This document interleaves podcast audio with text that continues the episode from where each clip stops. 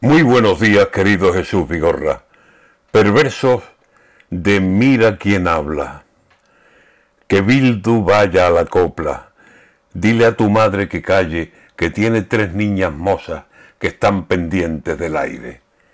Y se te ocurre pedir quitar retratos de Fraga del Senado y del Congreso, y no se te cae la cara de vergüenza a ti que has ido con vítores y con palmas a homenaje de asesinos que mataron por la espalda a españoles inocentes por no renunciar a España?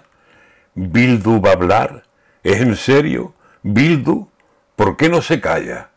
¿Por qué no habló cuando iban los asesinos etarras con el único argumento y el lenguaje de las balas?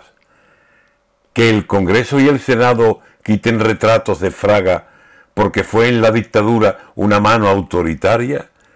Que habría que quitar entonces de las formaciones vascas que ampararon siempre, siempre el tiro como palabra, la bomba como respuesta, el odio encendido a España.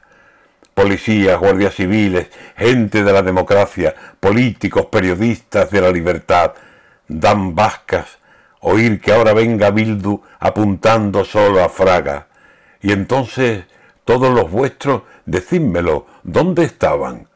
Si duele ver que tenéis un asiento en nuestra casa y aceptamos porque somos un pueblo de democracia, vais a levantar la voz si tendríais que tragárosla.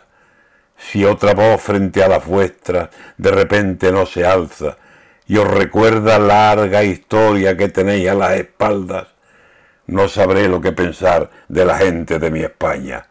Anda, Bildu, cállate con el rabo entre las patas, quédate quieto en el banco que te da la democracia y no levantes la voz, que el uso de la palabra siempre fue de los pacíficos, no venimos de las armas.